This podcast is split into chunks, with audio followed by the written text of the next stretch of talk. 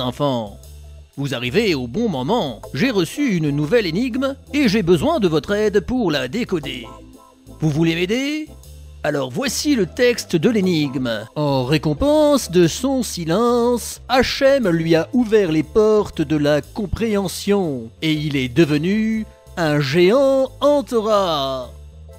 Étrange, mystérieux, mais de quoi parle donc cette énigme? C'est ce que nous allons tenter de découvrir en suivant Benny dans son aventure pour préparer la paracha de la semaine. Ah, mais au fait, c'est quoi le nom de la paracha de la semaine? Eh oui, bravo! La paracha de la semaine, c'est Bamidbar. La paracha de la semaine, la paracha c'est Bamidbar. La paracha de la semaine, la paracha c'est Et maintenant c'est à vous de jouer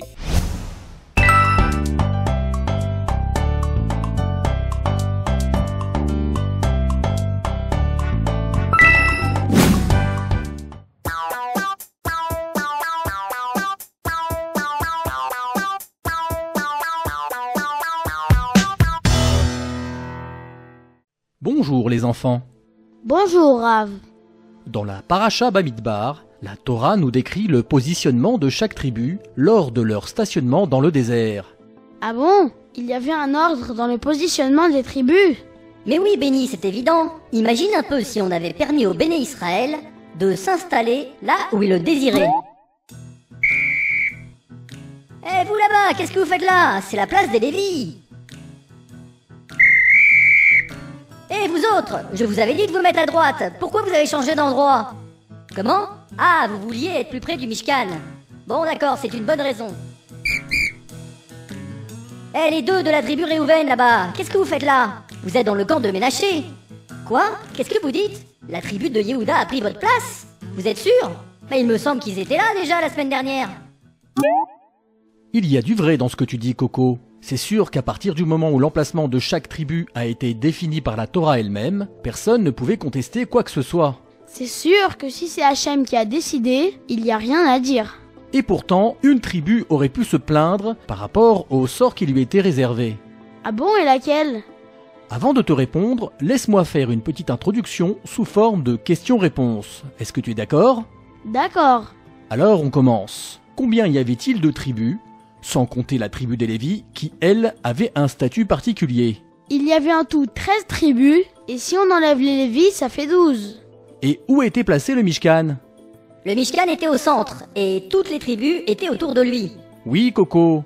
Et ça fait combien de tribus de chaque côté du Mishkan 12, le nombre de tribus, divisé par 4, le nombre de côtés, ça fait 3 tribus de chaque côté du Mishkan. Le compte est bon, Coco. Il sort de ce calcul qu'il y avait 4 camps un de chaque côté du Mishkan et que dans chaque camp, il y avait trois tribus.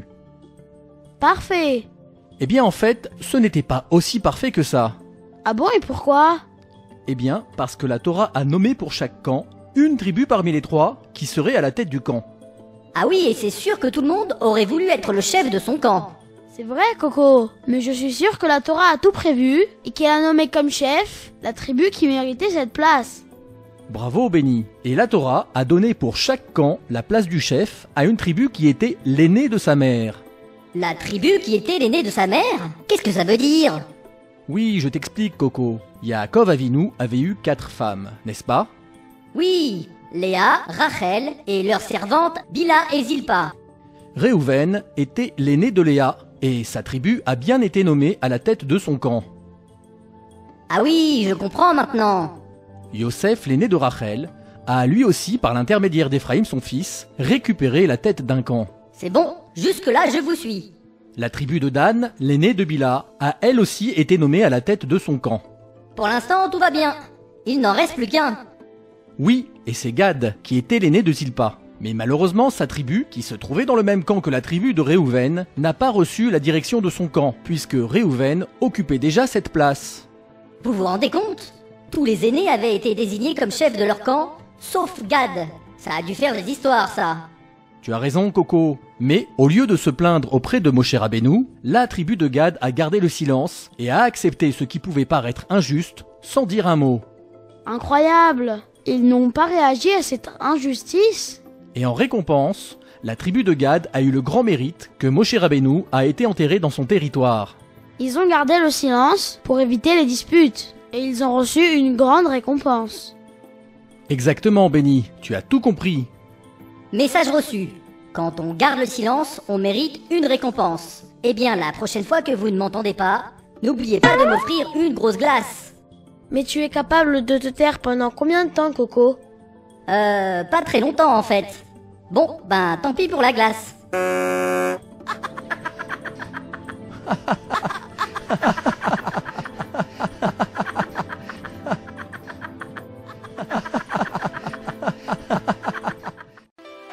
Shabbat Shalom les enfants. Ça y est, grâce au sage de la forêt, on a trouvé un ridouche sur la paracha. On reçoit donc notre première étoile. La deuxième chose sur la liste, c'est la halacha. On va aller la chercher chez Papy Robot.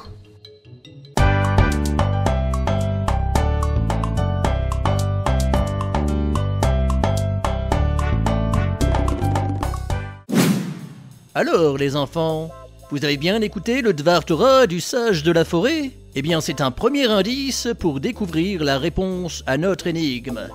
Mais tout ça est encore un peu flou. Alors peut-être que Papy Robot va nous éclairer un peu plus.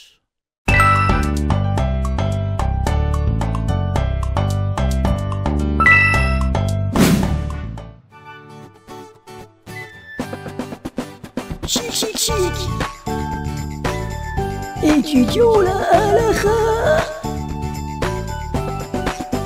Chic, chic, chic. Et un sadique, tu deviendras. Chic, chic, chic. C'est l'heure de la halakha. Chic, chic, chic. Bonjour les enfants. Bonjour Papy Robot. Nous apprenons dans la paracha Bamidbar, grâce au comportement de la tribu de Gad, que l'on reçoit un grand salaire lorsque l'on garde le silence. Oui, on a justement parlé de ça avec le sage de la forêt. Alors c'est parti pour une séance de travaux pratiques. Des travaux pratiques? Oui, vous allez visualiser quelques scènes et vous devrez essayer de les décrypter et d'expliquer quel serait le bon comportement à observer dans de telles circonstances.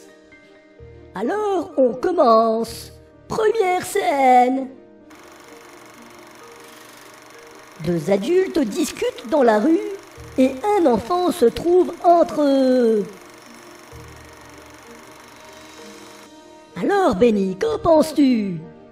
Quand deux adultes parlent ensemble, il ne faut pas les interrompre. On doit attendre qu'ils terminent leur conversation en silence. Bravo Benny. Alors passons à la deuxième scène. Ça se passe à la maison. Le papa est au téléphone et son fils est à côté de lui. On dirait que le petit a quelque chose à dire à son père. Oui, c'est vrai, Benny. Mais il ne doit pas l'interrompre pendant que son père parle au téléphone. Bravo Coco. Mais s'il y a quelque chose d'important à lui dire, Eh bien, dans ce cas, il devra lui faire un signe et attendre qu'il interrompe sa conversation téléphonique pour lui donner la parole. ah oui, je comprends. Alors, regardons ensemble la dernière scène. On est dans le salon et le grand frère est endormi sur le canapé. Le petit frère ne doit pas faire de bruit. C'est assourd de réveiller quelqu'un qui dort, sans une bonne raison. Ça s'appelle Gezel Shena. Et oui, Gezel Shena, ça veut dire vol de sommeil. Réveiller quelqu'un, c'est comme si on lui volait des minutes de son sommeil. Bravo les amis C'est sûr que si c'est lui qui vous demande de le réveiller à une certaine heure, vous devrez le réveiller lorsque cette heure sera passée. Ça c'est sûr, Papy Robot. Bravo les enfants, vous avez parfaitement expliqué ces trois scènes de la vie courante dans lesquelles il faut garder le silence. Mais est-ce que vous avez d'autres exemples? À l'école aussi, on doit rester silencieux. Sauf si le Moré nous donne la parole. Oui, Benny. Et c'est pareil à la synagogue. On ne doit pas parler pendant la prière. Bravo, Coco Et puis chez le dentiste aussi, il vaut mieux éviter de parler. Sinon, on risque de mordre les doigts du docteur et il peut avoir très mal.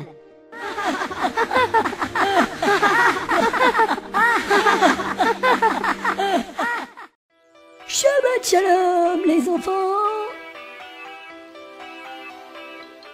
Ça y est, grâce à Papy Robot, on a trouvé la halakha de Shabbat.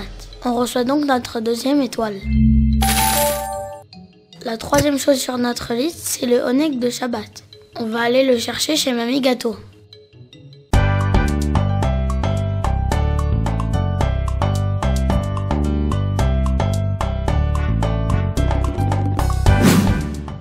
Récompense de son silence, Hachem lui a ouvert les portes de la compréhension et il est devenu un géant en Torah.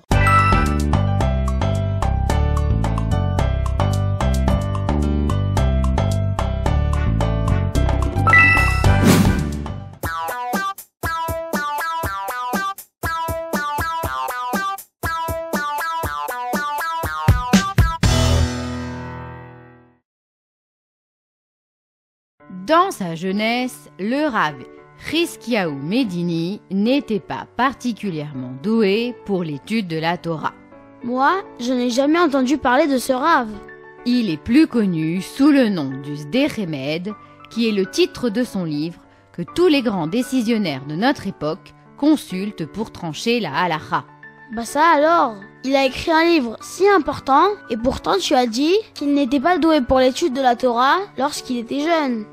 C'est vrai, mais il était très assidu et il progressa très vite, ce qui attira la jalousie d'un de ses camarades.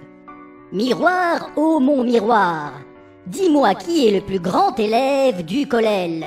C'est sûr que tu es le meilleur aujourd'hui. Mais Chizkiyahu est très sérieux et il va finir par te dépasser. Quoi? Chizkiyahu va me dépasser? Il faut absolument agir pour que je reste le meilleur. Eh bien, c'est une bonne jalousie d'envier quelqu'un qui est plus fort que soi. Ça donne envie d'être encore plus fort et ça permet de se dépasser. C'est vrai, Benny, mais ce garçon envisagea une autre solution pour rester le meilleur. Je vais lui tendre un piège. Je suis sûr que contre quelques pièces, la femme de ménage acceptera de colporter des mauvaises paroles contre Chizkiyahu Medini. Ah bah ça alors? Quelle mauvaise idée C'était vraiment un méchant celui-là. C'est vrai, Benny, et son plan fonctionna, puisque la femme de ménage proféra des paroles mensongères et graves au sujet de Chizkiyahu.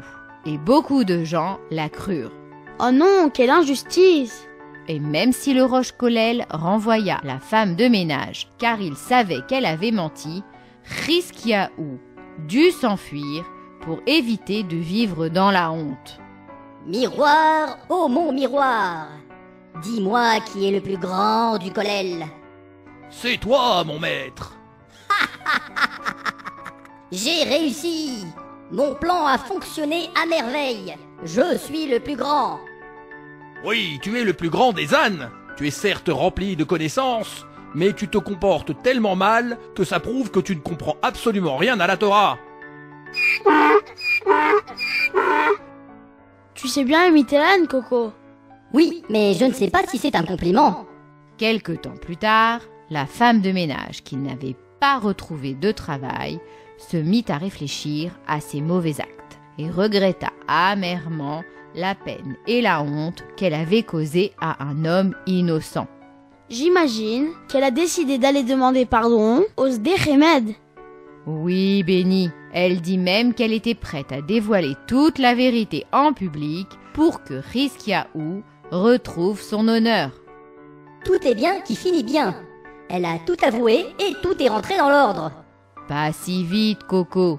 N'oublie pas que si elle s'était mise à parler, c'est le camarade qui aurait dû subir la honte. Et alors Il le méritait quand même Eh bien, malgré tout, Rizkiaou hésita. D'un côté, il avait la possibilité de voir son nom blanchi, et d'un autre, il ferait éclater un nouveau scandale qui profanerait le nom divin et qui salirait un nouvel Avrer. Ah oui Je sais ce qu'il a décidé de faire. Ah bon?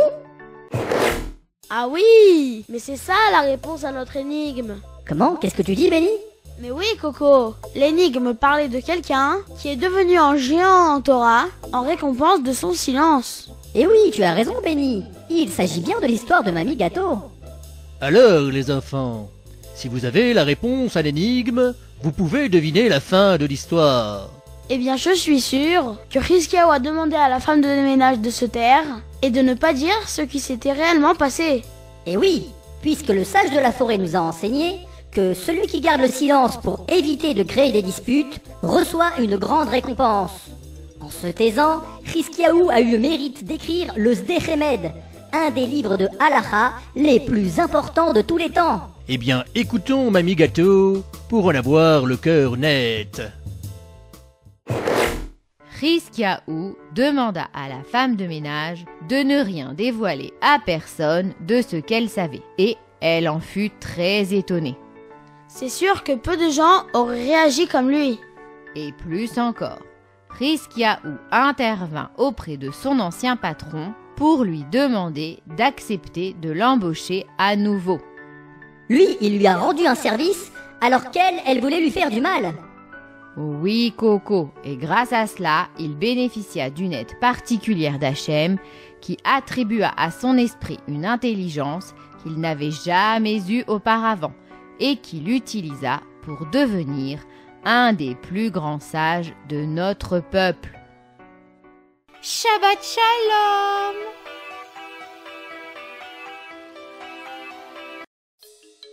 Ça y est, grâce à Gâteau, on a trouvé le Honek de Shabbat. On reçoit donc notre troisième étoile. On va maintenant rentrer à la maison, prêt à recevoir Shabbat.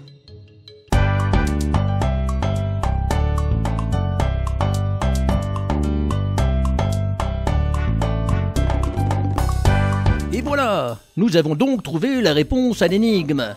L'histoire que nous a racontée Mamie Gâteau représente parfaitement l'idée que celui qui garde le silence pour éviter de faire du mal reçoit une grande récompense de Hachem.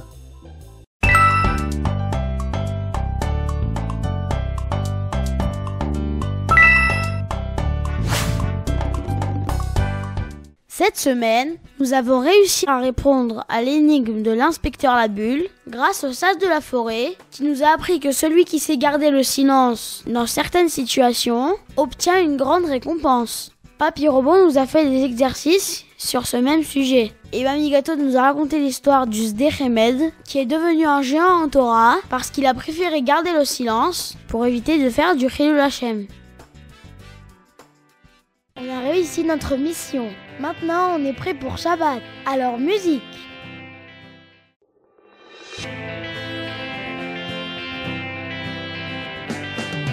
Du dimanche au vendredi, c'est le train-train de la vie. Pour résoudre ses soucis, chaque jour est un défi. Et au soir du vendredi, tout le monde se réunit. Un jour qu'Hachem m'a choisi pour nous rapprocher de lui. C'est un délice de faire Shabbat, bien faire Shabbat. Une grande joie de faire Shabbat, bien faire Shabbat.